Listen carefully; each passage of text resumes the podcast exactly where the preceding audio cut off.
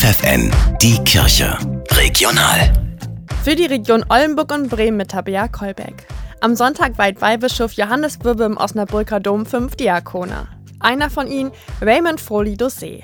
Diakon zu werden, die Entscheidung hat der 48-jährige Bremer zusammen mit seiner Familie getroffen. Seit meiner Kindheit an habe ich mich immer für die Kirche engagiert und jetzt ist die Zeit gekommen, wo ich seit äh, ungefähr fünf Jahren die Berufung gefühlt habe, dass äh, Gott mich braucht in seinem Feld zum Arbeiten.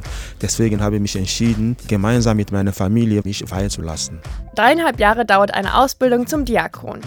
Jetzt kann er zum Beispiel Predigten halten und hilft bei Gottesdiensten oder Beerdigungen.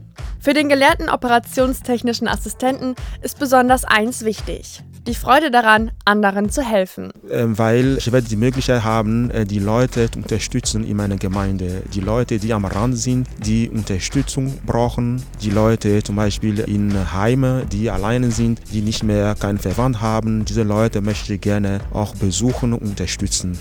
Sich für Menschen einzusetzen und anderen zu helfen, das ist für ihn eine Sache des Glaubens. Auch dann, wenn die Kirche sich in einer Krise befindet. Weil man muss immer unterscheiden zwischen der Kirche als Institution und die Menschen, die die Kirche bewegen. Und deswegen, man muss sich trotzdem engagieren, um diese ganzen Fehler äh, zu korrigieren. Und deswegen, ich habe mir vorgenommen, wenn ich dabei sein darf und kann, dann werde ich auch meinen Beitrag dazu leisten. Die Diakonweihe wird am Sonntag um 15 Uhr live übertragen.